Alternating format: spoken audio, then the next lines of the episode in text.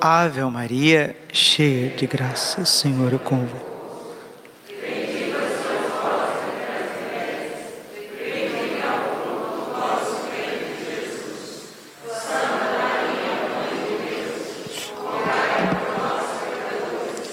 agora e na hora de nossa morte.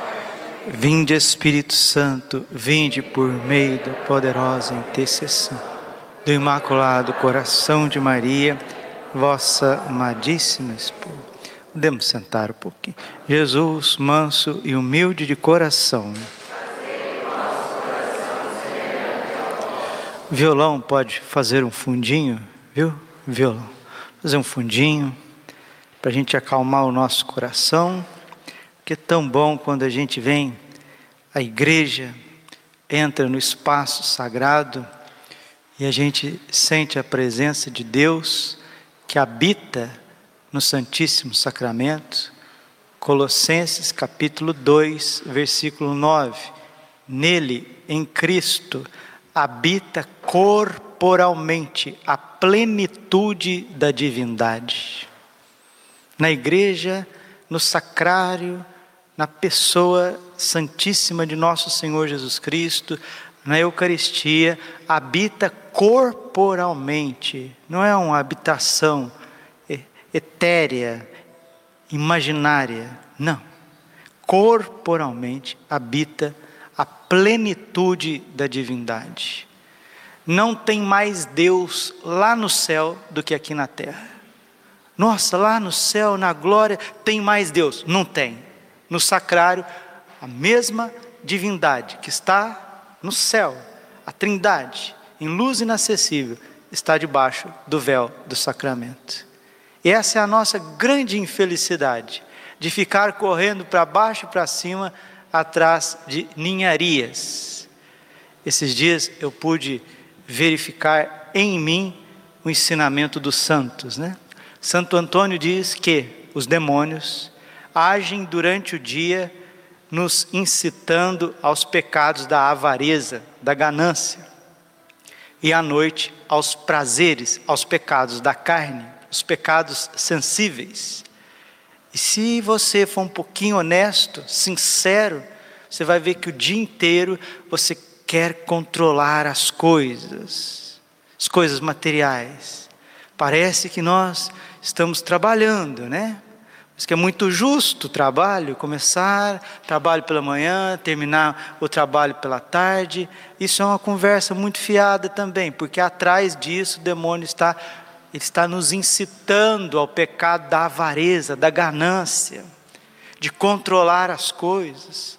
Por isso que durante o dia nós estamos sempre preocupados, estamos sempre estressados, Perdemos a sensibilidade com a esposa, com os filhos, com os amigos.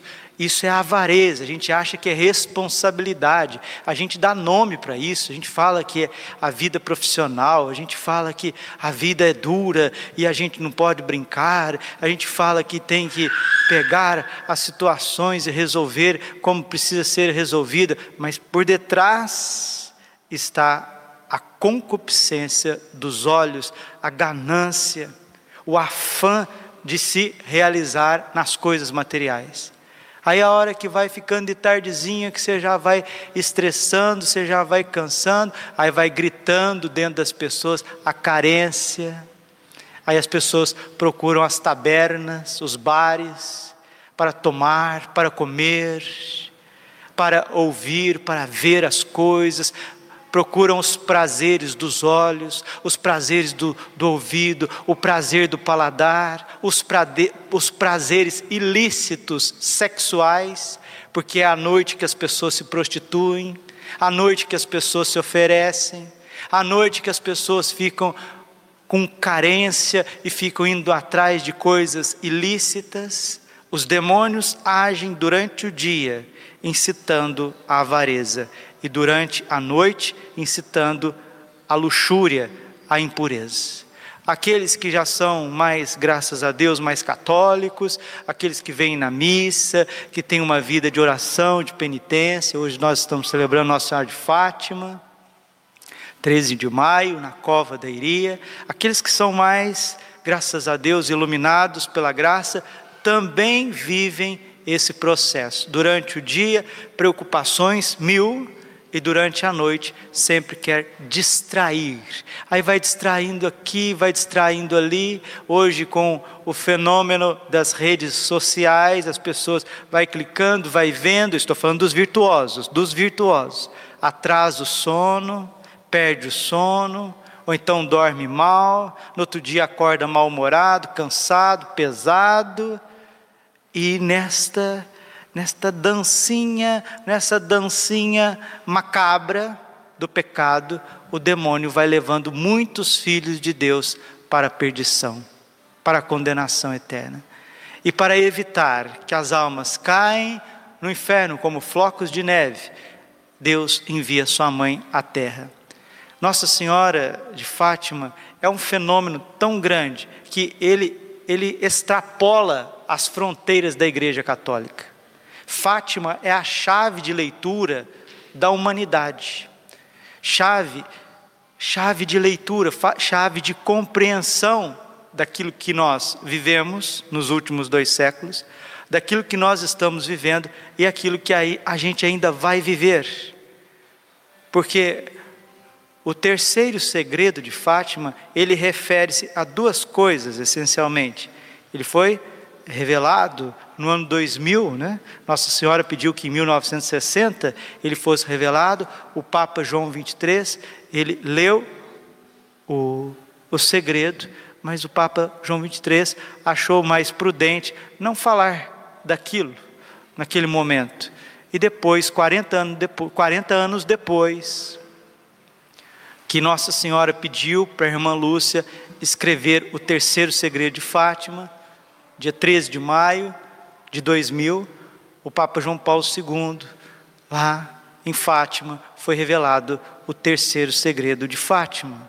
Mas em 1981, com o atentado do Papa São João Paulo II, em 1981, o próprio Papa João Paulo II, a hora que ele acordou milagrosamente, né?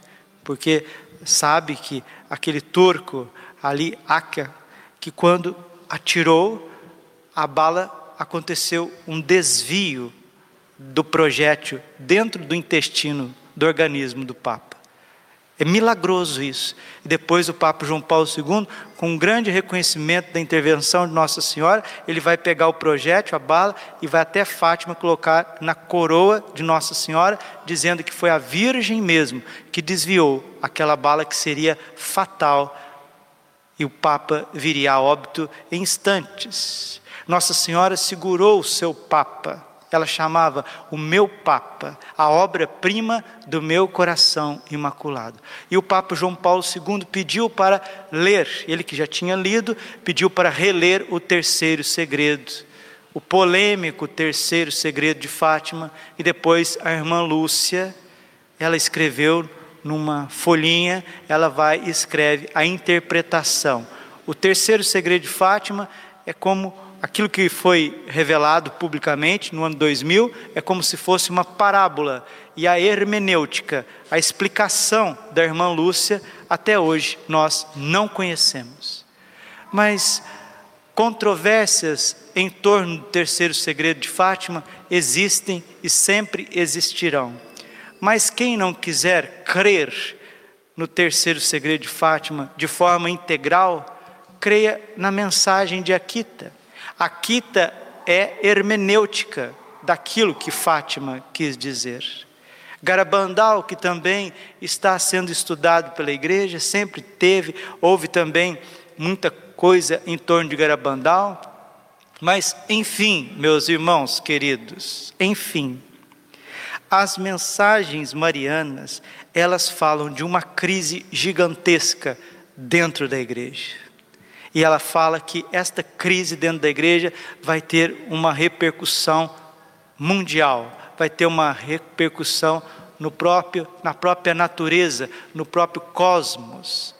Então nós precisamos, enquanto filhos de Deus, enquanto consagrados ao coração imaculado de Maria, o que, que Deus espera de nós, Padre? Deus espera de nós a correspondência do apelo de Fátima.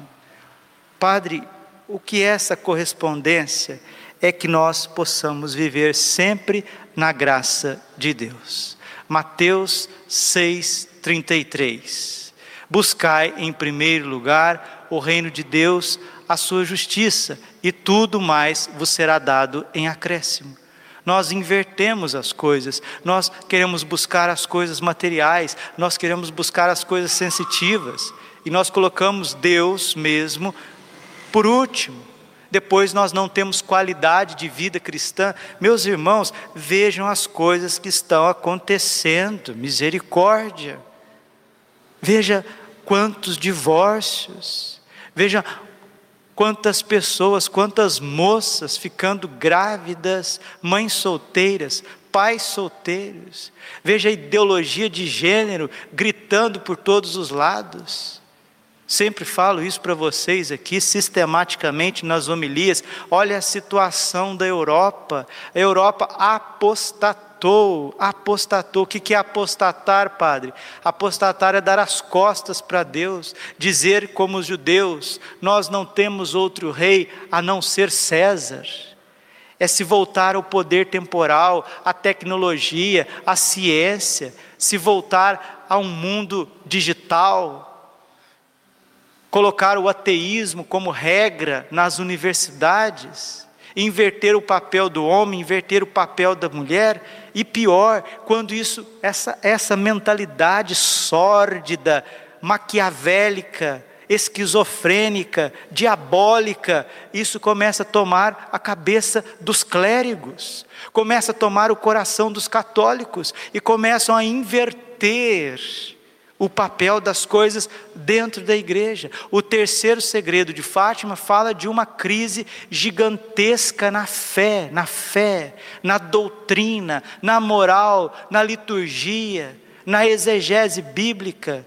Nós temos o livro azul do movimento sacerdotal mariano, o livro azul. São mais de 600 mensagens que Nossa Senhora escolheu o padre Stefano Gobi justamente para que o padre Stefano Gobi fosse esse arauto da mensagem de Fátima, que de uma forma ou de outra foi se tornando cada vez mais mitigada. Mas Fátima não quer calar. Fátima fala da necessidade do rosário para a paz. Nossa Senhora disse: Filhinhos, vocês querem a paz? Rezem o rosário todos os dias. A paz pessoal Começa com o rosário, mas a paz de um país, a paz de uma cidade, a paz do mundo que está tão comprometido. Vocês, vocês sabem, nós não estamos falando, falando aqui de ogivas nucleares. Não, não estou falando de bombas nucleares. Eu estou falando de poder bélico, de mísseis, o que países têm de mísseis, um voltado contra o outro, não é brincadeira. Eu não estou falando de bomba atômica. Bomba atômica é café pequeno perto dos mísseis. Vocês estão acompanhando, né? Agora já os mísseis sendo trocados entre Israel e a Palestina. Aquilo é só uma amostra grátis do que os países estão armados até os dentes, até os dentes. E o que segura isso? O que segura é as contínuas aparições de Nossa Senhora. Porque o que ela começou em Fátima, ela mesma está dizendo: Eu terminarei em Medigore. Medigore é a continuação de Fátima. Para os fatimistas de plantão, fatimistas é aqueles que gostam de estudar com profundidade. Eu não sou um fatimista, mas eu amo a mensagem de Fátima e eu gosto de ver os pequenos detalhes que Deus deixa na história. Na aparição, na última aparição, são seis aparições. Né? Na última aparição de 13, 13 de outubro de 1917, Nossa Senhora estava vestida de branco com um manto azul. Fátima já estava dizendo: Voltarei a Medigore. Como que Nossa Senhora aparece em Medigore? Branco, vestido com manto azul. É a mesma Virgem Maria e lá em Medigore, ela fala de dez segredos. O que são esses dez segredos de Medigore? Senão a interpretação e o desdobramento do terceiro segredo de Fátima. para os pequenos, né? Não foi isso que Jesus disse? Mateus 11, 25: Eu te louvo, Pai, te bendigo, te agradeço, porque escondeste essas coisas dos grandes e revelastes aos pequeninos. Aos que buscam o Senhor, diz o livro do, dos Provérbios, os que buscam o Senhor entendem tudo, entendem tudo, mas os ímpios não entendem nada e querem cada vez mais colocar controvérsias nas coisas de Nossa Senhora Fátima é o altar do mundo. De lá o Santíssimo Sacramento foi levantado para ser adorado, para ser reconhecido como centro de todo, de tudo, de todos. E Medigore se tornou o confessionário do mundo, onde mais se confessa. Agora com pandemia parou, mas meu Deus, pessoas do mundo inteiro convergindo para Medigore e recebendo lá uma graça de transformação de vida.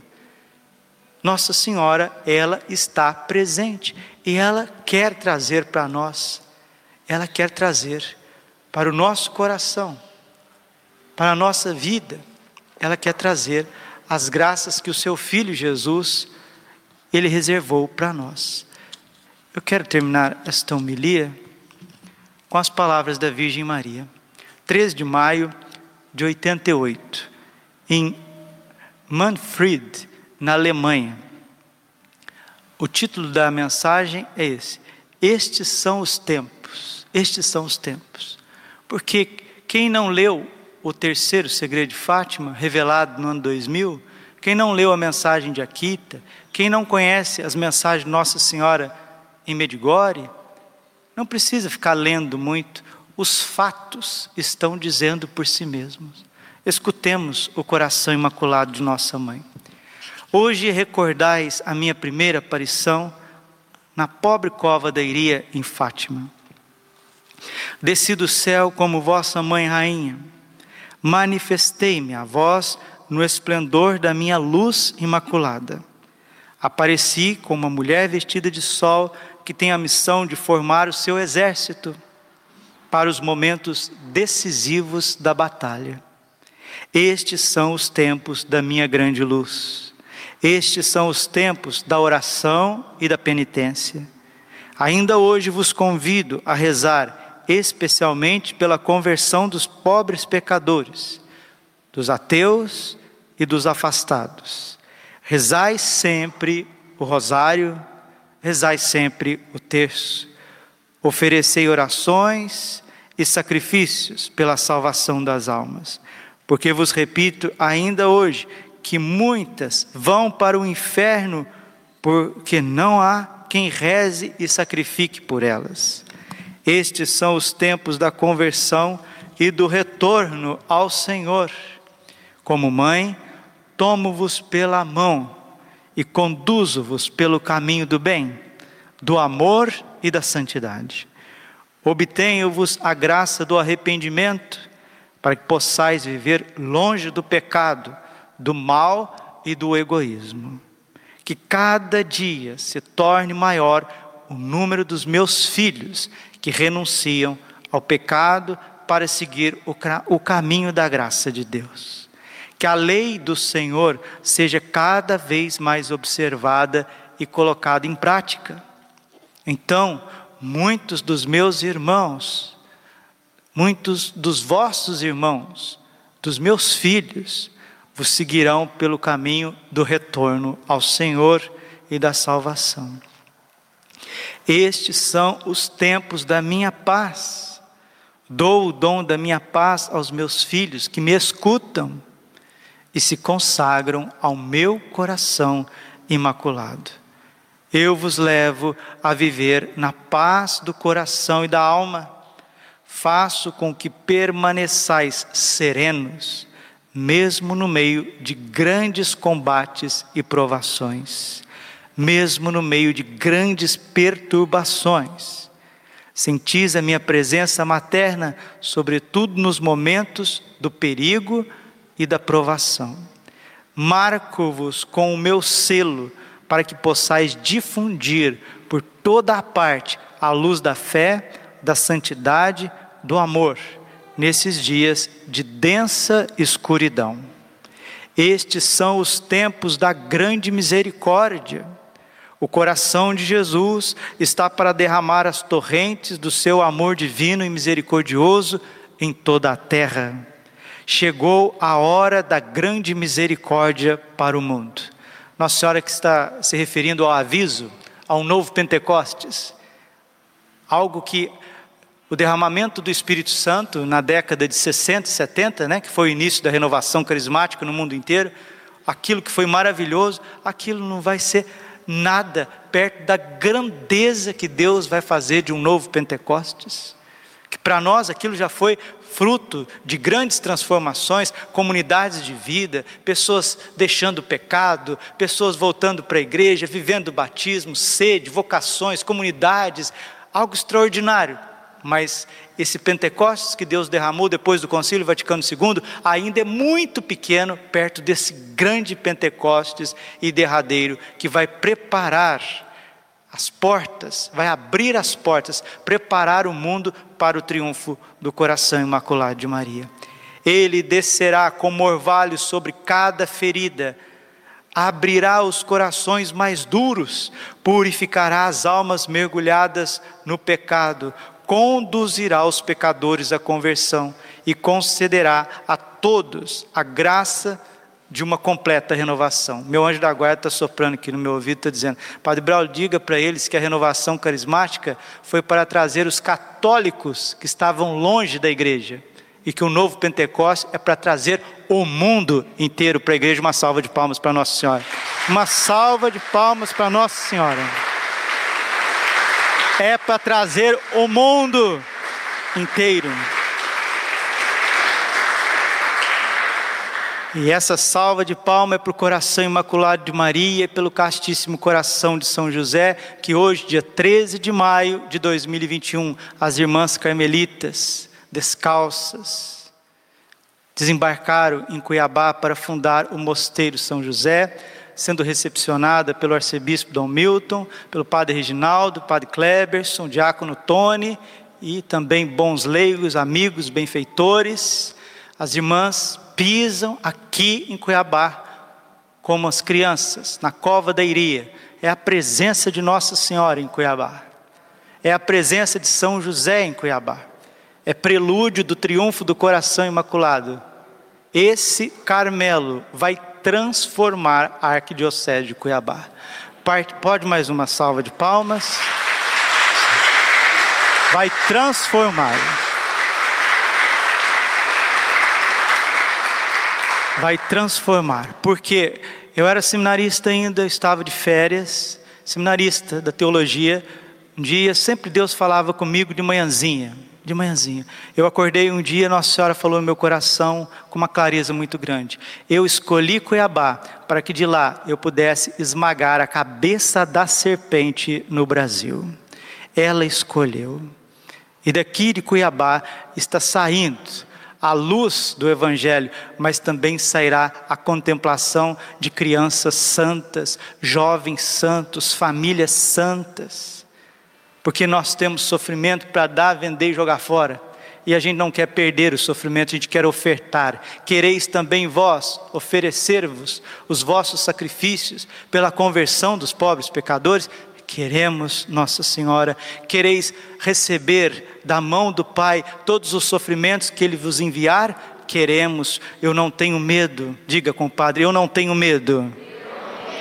Eu não tenho medo de Deus. Eu não tenho medo da vontade de Deus. Eu tenho medo da minha vontade. Eu tenho medo dos meus projetos mas da vontade de Deus e do querer de Deus eu não tenho medo, porque por mais que ele seja dolorido, por mais que a gente não compreenda, ele sempre redunda na vitória, no triunfo e na salvação eterna. Mesmo aqueles que perderam seus entes queridos, mesmo aqueles que estão passando por, por cruzes, por lutas, tenha certeza que a divina vontade ela abarca todas as coisas, ela faz nova todas as coisas, e a gente tem que parar de uma vez por todas de desconfiar da vontade de Deus na nossa vida. Que seja feita a vossa vontade, ó Pai, assim na terra como no céu, e humildemente, como crianças, nós sabemos que não damos conta e não damos, somos pequenos, somos falhos, somos pecadores, somos crianças débeis, mas como santos, como Santa Teresinha, como as criancinhas de Fátima, santos, Jacinta e Francisco, como a irmã Lúcia, como Padre Pio, Santo Padre Pio, como São João Bosco, nós, como crianças pequenos, nós estendemos as nossas mãos, vazias, sim, mas estendidas, pedindo graça, pedindo força, porque esta renovação que Deus promete, ela não tardará, ela não tardará. Neste dia do ano mariano, hoje nós estamos no ano josefino, a mim consagrado, diz Nossa Senhora, convido-vos a vos deixardes penetrar todos pela luz imaculada, para que vos possais tornar vós mesmos os meus raios que iluminam a terra, mergulhada nas mais profundas trevas, com o sol da pureza e do amor. Então vamos cantar o coração imaculado de Maria. Vamos, coração imaculado de Maria. Isso. Pode ficar em pé. Olha para o coração aberto e vamos cantar. Coração imaculado de Maria é nossa luz e guia e salvação. Cantemos. Bem bonito. Terra do cenáculo, Padre Gobe, Verdão, Vinde Verde, Memorial do Papa Coração Imaculado de Maria, cenáculos e mais cenáculos, desde os anos 80. Também aqui a presença do Padre Nazareno nessas terras, Mato Grossense, onde ele derramou o seu sangue. Ele que era um grande apóstolo de Fátima, apóstolo da mensagem do triunfo, o Padre Gobi que aqui esteve, Padre Lohan Larroque, e agora o Padre também que está à frente, Padre Luca e nós estamos unidos, todos os movimentos, todas as pastorais, Santa Igreja Católica no coração imaculado de Maria. Vai, você que consagrou no dia 8 de dezembro, você que consagrou dia 15 de agosto, você que consagrou dia 13 de maio, vamos todos nós que somos totos tus, nós já somos mesmo de Nossa Senhora, vamos cantar esta música entregando a nós mesmos como esta oferta ao coração da nossa mãe Santíssima. Ela merece tudo. Tu merece tudo, Nossa Senhora, todo o nosso amor, toda a nossa entrega, os nossos sofrimentos, e nós confiamos na Senhora, e a Senhora faça da nossa vida, do nosso ser, aquilo que que bem lhe aprover, porque a Senhora é tesoureira dos bens, dos tesouros, das riquezas do Altíssimo.